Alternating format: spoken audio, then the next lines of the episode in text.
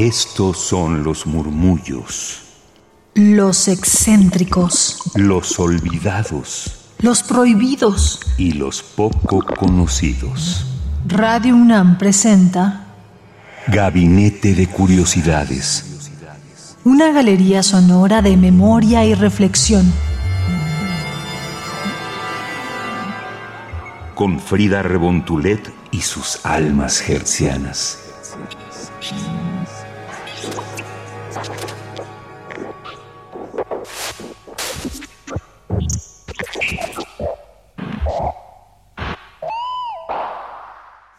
Buena tarde, día, donde sea que nos estén sintonizando, están aquí en Gabinete de Curiosidades. Yo soy Frida Rebontulet y hoy tenemos pues un viaje, un viaje a la antigua Unión Soviética, donde yo les pregunto, ¿se imaginan que tu radiografía de costillas, de cráneo, de manos, de alguna cadera, por ejemplo, sirvieran para traficar con música, convirtiéndose en un disco? Pues es así el tema que hoy tenemos. No sin antes invitarles a que nos sigan en Twitter, arroba gabinete bajo para tener la información, fuentes precisamente, donde estuvimos encontrando estos archivos sonoros que realmente sí son antiguos y poco conocidos, al menos en la lengua castellana o en Iberoamérica, ya que hay bastante información, pero en ruso y particularmente en inglés. Esto debido a que el músico Stephen Coates. Él es británico y cuando viajó a Rusia iba ahí por un mercado de pulgas, como todos gustamos tal vez de investigar en los mercados, y encontró una radiografía en forma de círculo colgada y dijo, ¿eso es una radiografía o es un disco? ¿no? Y cuando entró a ese negocio, a ese puesto, dijo, es ambos y ya como que el vendedor no le quiso dar mucha información como de ya llévatelo. Y de ahí él dijo, wow, esto es un tema de investigación, dado que no lo conocíamos de este lado del mundo, y se dio cuenta que fue toda una cultura, un movimiento, digamos, do it yourself, muy punk, muy contestatario realmente para lo que era pues esta cuestión comunista. Ya recuerdan que el mundo estaba dividido en dos con la Guerra Fría, duró aproximadamente 45 años y prácticamente estaba dividido en el capitalismo y el comunismo, por lo que la Unión de Repúblicas Socialistas Soviéticas, la URSS, pues censuraba y prohibía todo consumo y distribución de lo que fuera que viniera del occidente de Estados Unidos Reino Unido, eh, también ritmos latinos, por ejemplo, el rock, el jazz, el foxtrot, el mambo, el tango también eran altamente censurables, ya que provocaban que los jóvenes se pusieran a bailar y no les gustaba eso, pues en ese entonces a la Unión Soviética. Incluso también mucha música soviética fue prohibida y realmente los consideraron como artistas degenerados y tuvieron que emigrar del país a pues propios músicos soviéticos que al hacer también jazz o música de este tipo de géneros, pues les prohibieron, incluso la música clásica tuvo cierta censura y tuvieron que huir del país. Y es así como en este viaje, este músico Stephen Coates regresó a su país con una gran investigación que desde 2015 podemos tener acceso a ella en su portal que es X-Ray Audio y también en un libro donde compila toda esta investigación. Pero recordemos también que si nos vamos a estos años, hacer estas copias de música pues era algo completamente ilegal, era un acto de rebeldía y resistencia a el sistema y algunas discográficas que en el día a día grababan pequeñas canciones o mensajes en vinilos que le gustaba a la gente hacer eso, pues ya cuando daban corte de caja, digamos, se metían al fondo de los estudios para fabricar copias o el llamado bootleg de música de Occidente, usando como soporte estas radiografías de pacientes soviéticos enfermos. Estas radiografías, al ser altamente flamables, debían tirarlas cada tanto y así en la noche los que estaban en ese negocio ilegal pero noble recolectaban las radiografías para poder ir a los estudios y ahí comenzar con la técnica que usaban para grabar los vinilos comunes, pero ahora sobre esta radiografía. ¿Cómo la hacían? Pues previamente ponían un disco de vinilo original, digamos del tamaño real, lo calcaban y a mano hacían el recorte de esta radiografía. Con el cigarro prendido le quemaban el centro para poder ajustar a la mesa donde se reproducían los vinilos y posteriormente pasaban a grabarlos. Todo esto en la ilegalidad, en la oscuridad de los estudios y al día siguiente, como si se tratase de drogas, por ejemplo, llegaban los dealers de música por sus discos y comenzaban a venderlos en las calles, en callejones, en parques y demás. Hay algunas anécdotas de que si tú preguntabas por algún título, por ejemplo, de Billy Holly, el repartidor musical te decía, sí, sí lo tengo. Veían sus discos y si no lo tenía, él le ponía ahí que era esa música y tú te lo llevas a tu casa, lo escuchabas ahí bajito porque si no te podían pues, reportar con la policía y te quedabas con la idea o la impresión de que lo que escuchabas realmente era Billy Holly o Elvis Presley o cualquier otro artista cuando realmente pues no lo era, ¿no? Pero bueno, es así de alguna forma como esta población pues podía escuchar música que estaba completamente prohibida en su nación o bueno, lo que se conoce ahora como Rusia y también varios países, ¿no? Polonia, por ejemplo, Lituania, Lituania, Ucrania incluso. Entonces, bueno, es así como vemos cómo son las formas de resistencia porque aquí en México también el rock y muchos géneros estuvieron prohibidos, pero si pensamos en la Guerra Fría, pues es que la Unión Soviética prohibió demasiada música y con la resistencia y las radiografías es que pudieron hacer posible escuchar lo que se estaba produciendo en el mundo. Así que escuchemos algunos ejemplos. Iniciamos con un fragmento llamado Alesha con el artista Peter Leshenko y el compositor Ila Yak. La letra es Vianmin Suvin. Ustedes pueden escuchar todos estos títulos en la página de X-Ray Audio.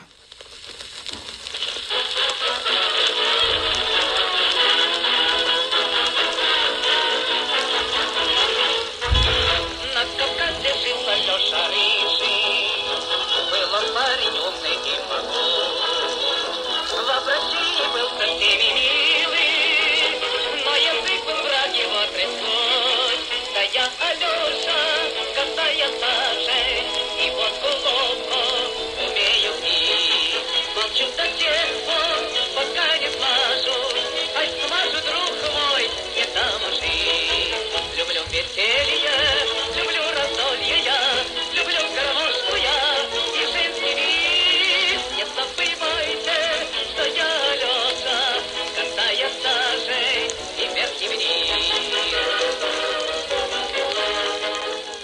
Estamos de regreso en Gabinete de Curiosidades. Yo soy Frida Rebontulet y hoy estamos dando un recorrido a esa música prohibida en la Unión Soviética durante la Guerra Fría y cómo lo hacían pues mediante radiografías que funcionaban como vinilos, digamos, como copias o bootleg de discos originales, pues de contrabando, ¿no? Que venían de Estados Unidos o Reino Unido y llegaban a la Unión Soviética. Escuchemos otro ejemplo. Esto es de Ella Fitzgerald y es Lullaby of Birdland.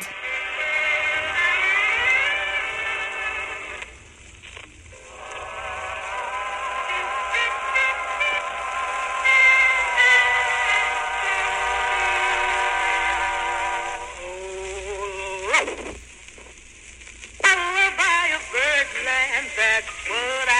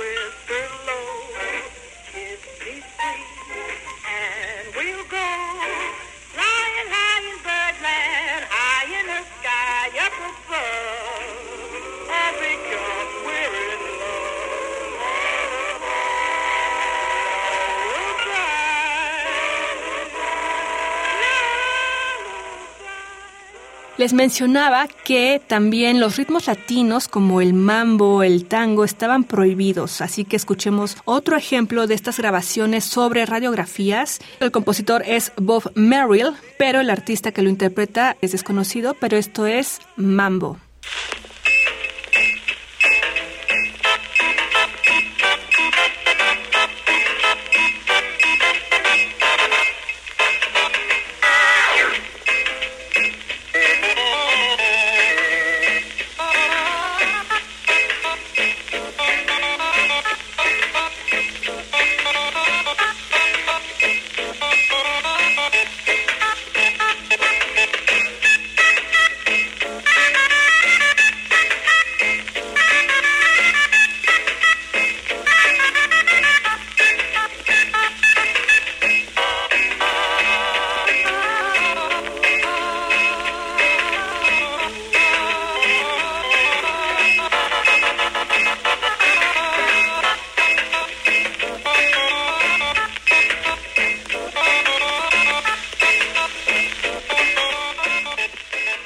Recordemos también que mucha música producida en la Unión Soviética en estos tiempos tenía cierta censura, por lo que ahora escucharemos uno de esos ejemplos a cargo de Grosses Tanoscherster y esto es Natasha from Odessa, la letra de Eric Meder, compuesta por Otto Berko.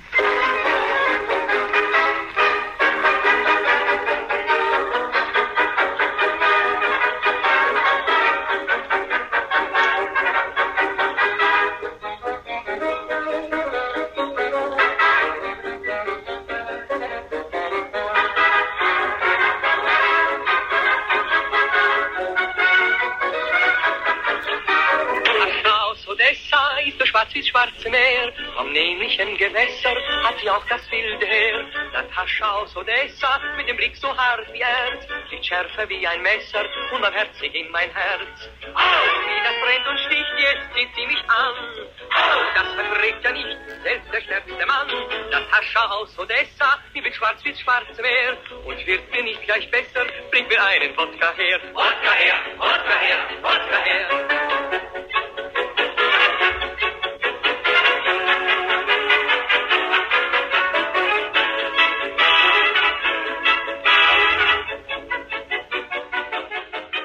Ya estamos cerrando este gabinete de curiosidades, hoy conociendo la música que de forma peculiar se grababa en radiografías de pacientes enfermos soviéticos. Así es, ¿ustedes quieren saber qué se escuchaba en una radiografía de cráneo? Pues esto es de San Luis Blues, el compositor Handy WC y el artista que lo interpreta, lamentablemente no tenemos el dato, es desconocido, pero pueden escuchar este y otros audios de estas grabaciones que se han ido recopilando eh, buscando esos discos perdidos de radiografías y que ustedes pueden consultar en la página X-Ray Audio, así como nuestro Twitter arroba gabinetec-bajo para tener todos los detalles. Escuchemos.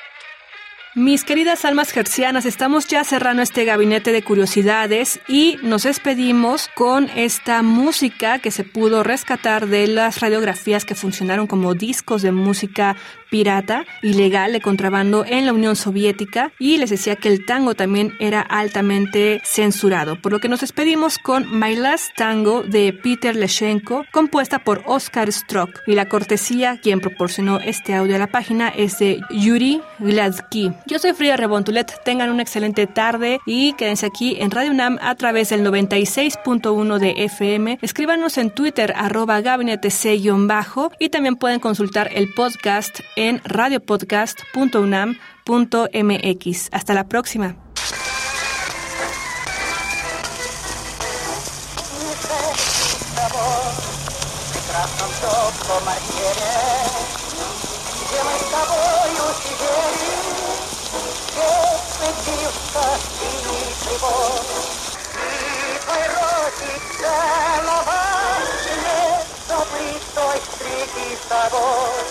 когда прощалась со мной. Прощай, прощай, прощай, моя родная.